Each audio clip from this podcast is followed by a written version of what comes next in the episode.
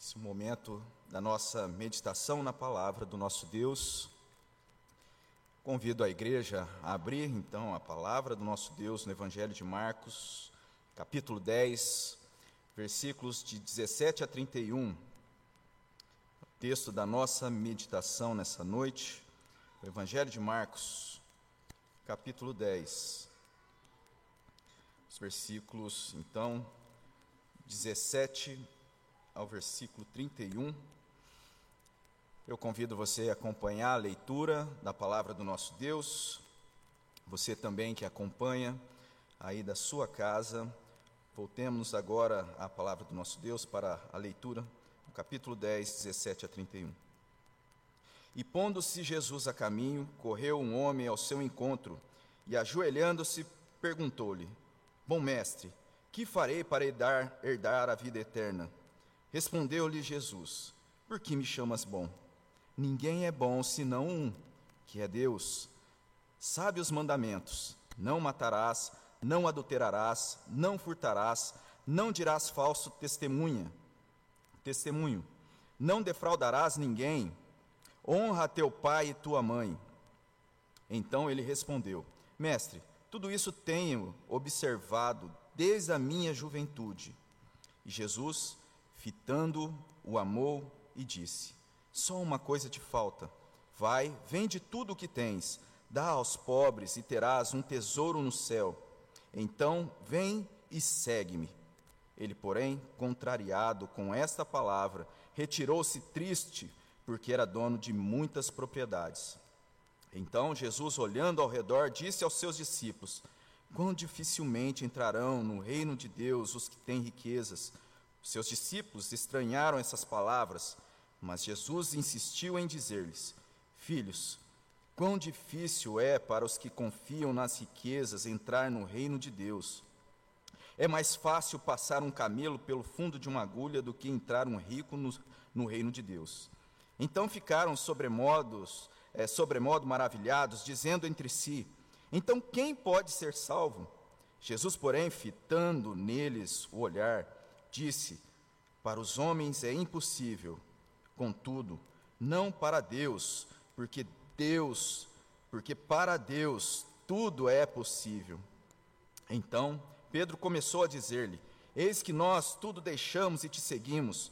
Tornou Jesus: Em verdade vos digo que ninguém há que tenha deixado casa, ou irmãos, ou irmãs, ou mãe, ou pai, ou filhos, ou campos, por amor de mim e por amor do Evangelho, que não receba já no presente o cêntuplo de casas, irmãos, irmãs, mães, filhos e campos com perseguições, e no mundo por vir a vida eterna.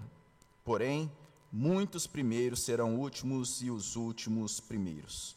Vamos orar mais uma vez.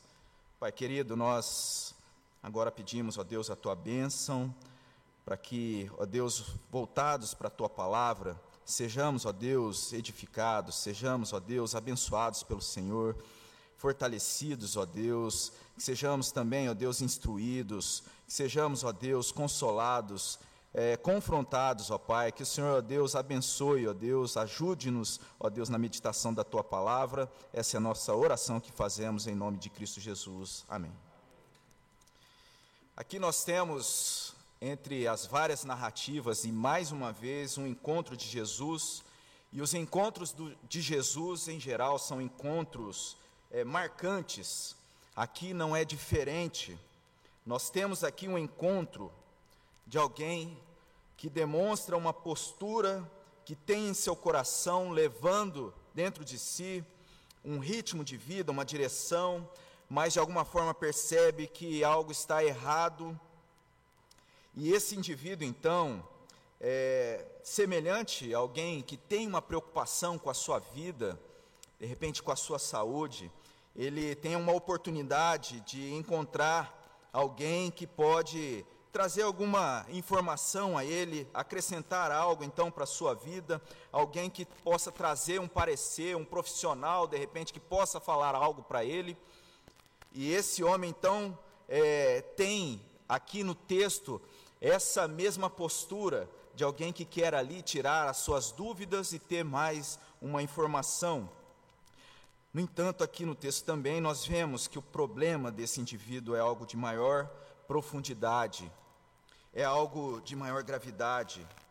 Esse indivíduo, tratado como jovem lá em Mateus, no capítulo 19, versículo 20, o texto paralelo, e também alguém é, de uma posição importante, quando nós vemos também esse mesmo relato narrado por Lucas, no capítulo 18, versículo 18 esse indivíduo, então, ele se apresenta ali e busca Jesus, e quando nós nos voltamos no texto, no versículo 17, é interessante que nós temos uma sequência de verbos que é tra trazido a nós aqui. Então, esse, é, esse homem, esse jovem, esse rapaz, ele corre até o encontro de Jesus, ele ajoelha, ele pergunta, e ele demonstra uma pretensão, algo, uma grande pretensão, na verdade, a vida eterna uma ambição, de certa forma até nobre. Essa sequência, então, de ações que nós temos aqui no texto, pode nos mostrar o estado do coração desse rapaz, um estado de angústia, alguém que extravasa, então, nas suas ações, na sua postura, aquilo que está ali angustiando, não deveria ser algo assim que estivesse perturbando ele momentaneamente, mas o que nos parece ser algo então que já incomodava, que já trazia ali de certa forma a esse jovem, a esse coração, uma certa é, perturbação.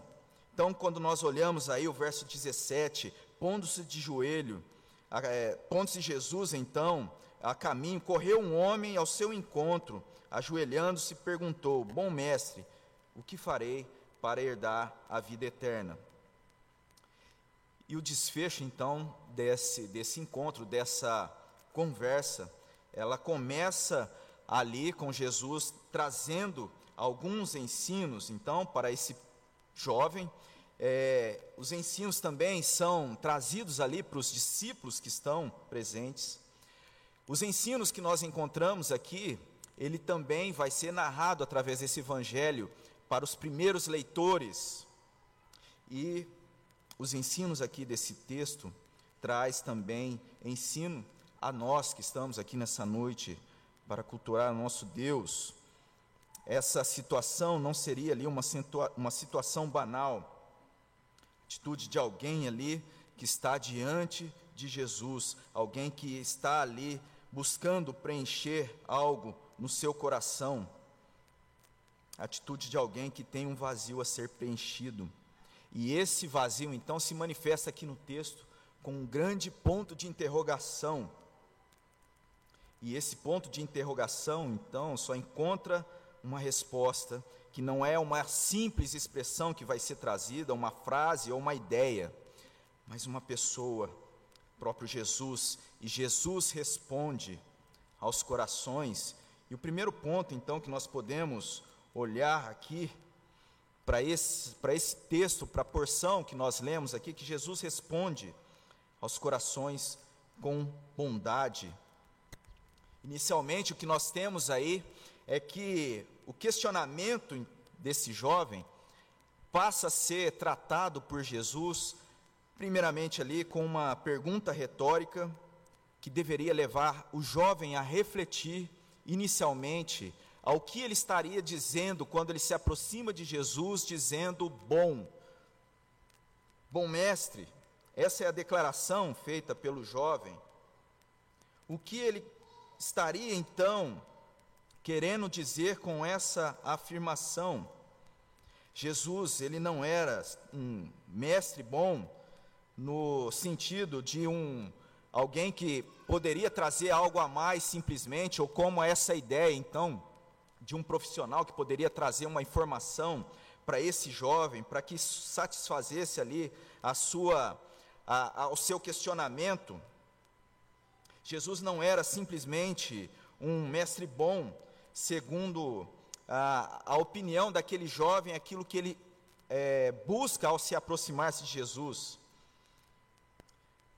Ele não seria um bom mestre no sentido de trazer ali mais um ensino para acrescentar a esse jovem, ah, como se ele pudesse dar uma segunda opinião para aquilo que aquele jovem já esperava como resposta. E muitas vezes nós temos também uma postura assim, é algo comum, né, de nós buscarmos diante de um problema, de uma situação, uma segunda opinião.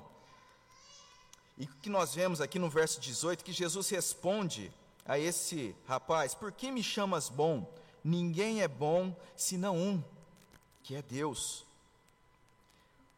Que nós encontramos aqui Jesus apontando para a sua própria resposta, como sendo ele, então, o Filho de Deus, segunda pessoa da Trindade, assim como nós olhando lá para o texto de João, capítulo 10, eu e o Pai somos um. Nós vemos Jesus trazendo a sua bondade a esse rapaz. Ele se refere a essa expressão que é levantada, mostrando que a sua presença ali é algo vital, trazendo a ele uma categoria mais elevada de perfeição e de completa bondade. Jesus continua então a sua resposta, lembrando esses jovens a respeito dos mandamentos, algo que pela é, pela idade então, pela posição desse rapaz, seria assim considerado que ele soubesse como é trazido aqui por Jesus, seria fácil concluir que ele era conhecedor desses mandamentos. No versículo 19 nós temos, então, sabes os mandamentos, as palavras de Jesus: não matarás, não adulterarás, não furtarás, não dirás, dirás falso testemunho. Interessante nós vermos aqui que Jesus traz esses mandamentos que aqui apresentados são referentes ao, aos deveres para com o próximo.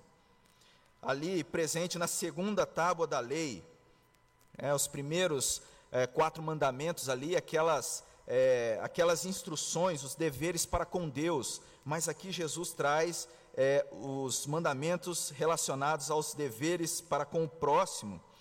E um comentarista ele vai é, falar a respeito disso, né, de estar aí trazido por Jesus esses mandamentos aqui é, da segunda tábua referente aos deveres para com o próximo. Ele diz o seguinte: também não sabemos porque Jesus mencionou somente os mandamentos da segunda tábua. As muitas opiniões, gostaria de acrescentar mais uma. Não era necessário Jesus incluir os mandamentos referentes aos deveres do homem em relação a Deus, pois a falha em cumprir os mandamentos da segunda tábua implica na falha de observar a primeira. Como lá em 1 João 4:20, aquele que não ama o seu irmão, a quem viu, não pode amar a Deus, a quem não viu. O que nós podemos de fato afirmar diante disso e dessa porção aqui da palavra de Deus, dessa forma então que Jesus traz os mandamentos, lembrando dos mandamentos a esse jovem, é que o cumprimento desses mandamentos era algo benéfico.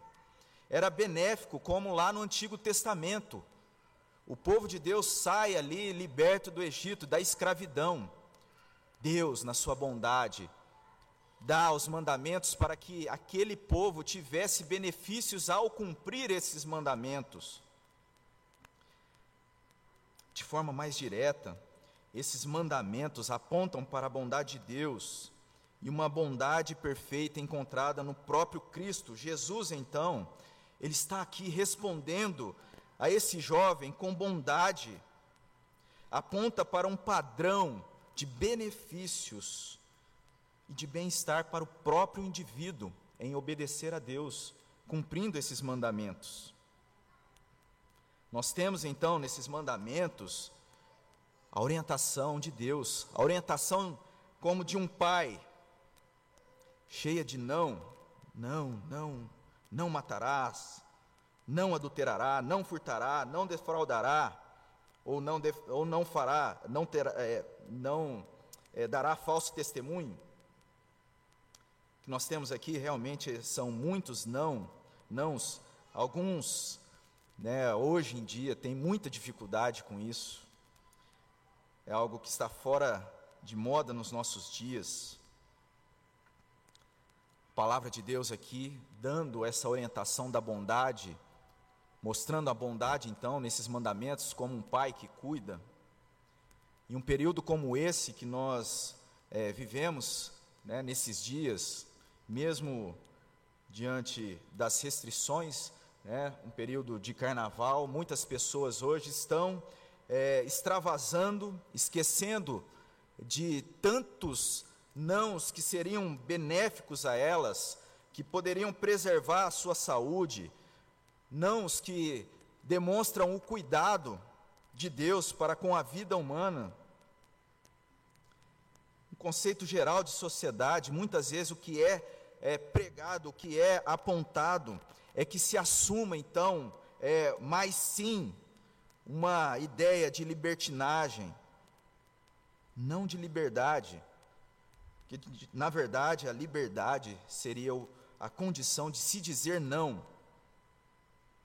Essa seria a verdadeira liberdade, dizer não. Nós temos ali a ilustração que muitas vezes usamos na sala de novos membros.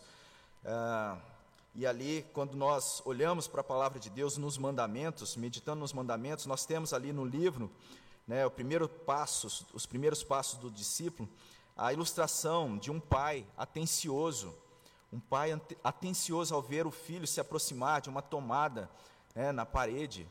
Ele chega a esse filho, diz: Não, ele não vai ali, não faça isso, ele não vai permitir aquilo, ele não vai é, deixar. Um pai cuidadoso, ele traz é, essa postura. Voltando aqui para o texto, então, o que o jovem responde ali esse, nesse diálogo é que desde a sua juventude ele observa essas orientações.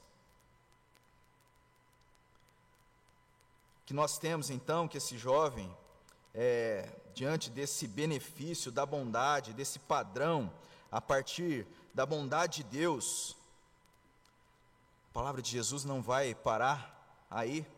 O que nós temos aqui é que Jesus continua a demonstrar a esse jovem, além da sua bondade, na sua palavra, nesse padrão, Jesus responde também ao coração desse jovem, Jesus responde aos corações com graça. Então, no versículo 21, nós temos aí: Jesus, fitando, o amou e disse: Só uma coisa te falta. Vai, vende tudo o que tens, dá aos pobres, e terás um tesouro no céu. Então, vem e segue-me. Podemos, aqui, olhando para esse é, versículo, identificar aqui de forma rápida é que a base do problema desse jovem não seria uma questão de algo a ser acrescentado, como é, seria a sua ideia, o que falta. Aqui Jesus traz para ele não algo a ser acrescentado, mas algo a ser substituído. Não seria algo que esse jovem poderia fazer, algo que seria feito por ele, como a ideia do seu questionamento e até a expectativa da resposta que ele esperava, mas consistiria em deixar que o amor de Jesus estivesse no local correto, no trono do coração dele. A ideia aqui não seria apenas a questão da venda das suas posses. O problema central consistiria na situação do seu coração. Jesus responde ao questionamento desse coração aflito, e esse coração, na verdade, precisaria da substituição dos seus amores, que estava direcionado a várias coisas, a, várias, é, a vários bens, a várias conquistas, e não pelo amor e a graça de Deus, a graça de Jesus. O que faltava?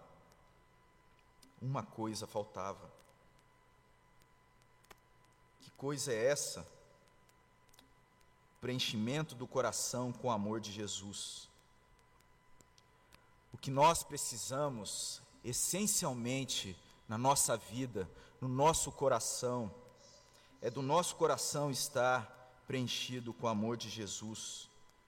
Preenchimento do nosso coração com o amor de Jesus. Aqui um coração preenchido com tantas coisas. E um coração até que demonstra ali um desejo, um desejo de eternidade. E na verdade, o que desencadeia esse diálogo é isso, o desejo dele de eternidade. Só que esse desejo de eternidade que está ali presente, ele é um desejo presente em todos os corações, mesmo que seja negado, todos os corações anseia pela eternidade. Como nós temos lá em Eclesiastes 3:11, tudo fez Deus formoso no seu devido tempo, também pôs a eternidade no coração do homem, sem que este possa descobrir as obras que Deus fez desde o princípio até o fim. Também pôs a eternidade no coração do homem. Mesmo carregando essa nobreza desse desejo de eternidade na sua postura, esse anseio, e então buscando meio de alcançar, como é a postura dele lá no início, quando ele chega, bom mestre, o que farei para herdar, a vida eterna?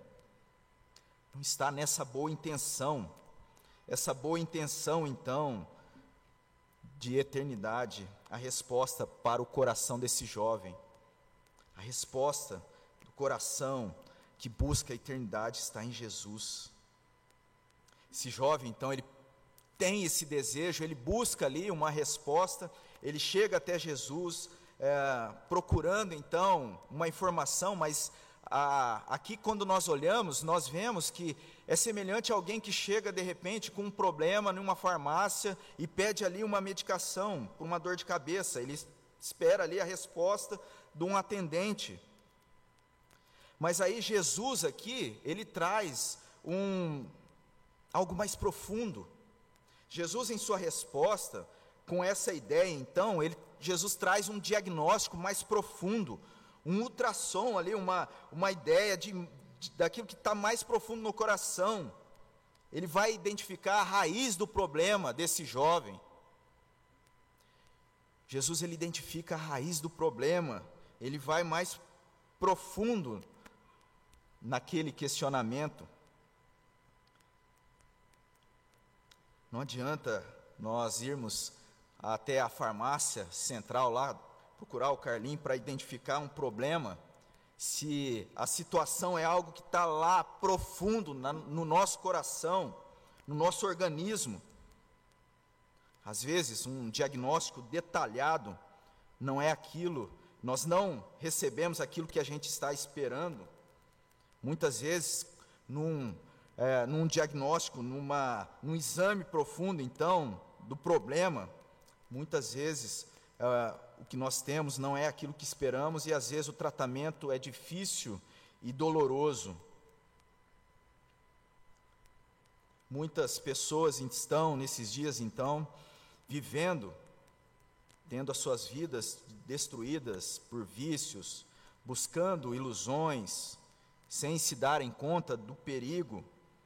Quantas pessoas nesses dias aqui, que nós aqui estamos reunidos pela graça de Deus, olhando a palavra dele, o seu ensino, muitas pessoas estão buscando para suas vidas tratar algo, problemas profundos, buscando então é, curar essas enfermidades, enfermidade daquilo que é mais profundo, com algo que só vai trazer gravidade, mais problemas, não é o tratamento, buscando preencher então o vazio desses corações, com tantas outras coisas. E de repente, até mesmo nesse momento aqui, muitos de nós estamos procurando ali algo e colocar no coração, preencher o vazio com aquilo que não é a resposta de fato. Talvez essa seja seja o seu caso. Aquilo que não responde ao coração o anseio da existência, a necessidade de salvação. O problema desse jovem, então, pode também nos afetar se o trono do nosso coração, que deve ser de Cristo, estiver preenchido com outras coisas que não seja o próprio Senhor Jesus. Nós temos aí, versículo 21, Jesus fita os olhos e ama. Não apenas instrui para que seja ali vendido aqueles bens a esse jovem, aquilo que estava dominando então, preenchendo o coração e que não trazia satisfação. Fundamentalmente, Jesus o chama a segui-lo, como está no versículo 21. Jesus chama esse jovem a ser um seguidor, um discípulo. Que nós temos que esse jovem não aceita. A narrativa traz que diante de tudo isso, esse jovem fica contrariado, como o versículo 22. Ele, porém, contrariado com esta, eh, com esta palavra, retirou-se triste, porque era dono de muitas propriedades. Esse rapaz, então, fica contrariado, porque a resposta não era aquilo que ele esperava não estava ali dentro daquilo que ele poderia adquirir ou fazer ou acrescentar, mas estava em uma substituição. Não, se, não era ali apontado a ele uma nova, uma nova dieta, um lançamento então de um produto novo trazido ali pelo balconista da farmácia, mas era uma resposta àquele problema profundo da raiz do seu coração, da raiz do problema. E a resposta para o seu coração estava em Cristo, em Jesus e naquilo que Jesus fez. Ele não quis deixar as suas posses, o seu conforto, as suas preconcepções, aquilo que ele esperava, ele dá as costas para Jesus.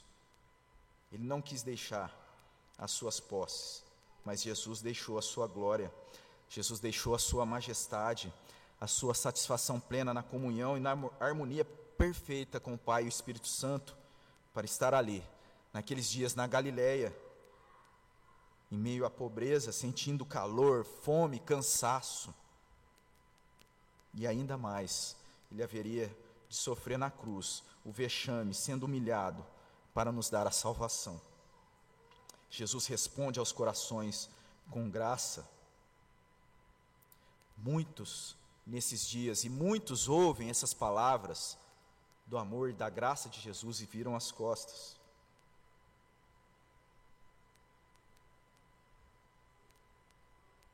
Que Jesus diz aqui que esse jovem precisava de uma mudança. Esse jovem precisava de uma mudança de ordem, de direção, de substituição. Deixe isso e siga-me. É isso que a palavra tantas vezes nos diz para deixar aquilo que está no nosso, nosso coração e que não deveria estar ali, ocupando o lugar do trono que deveria estar Jesus. Siga-me. É o que Jesus diz. Isso nos leva ao terceiro ponto.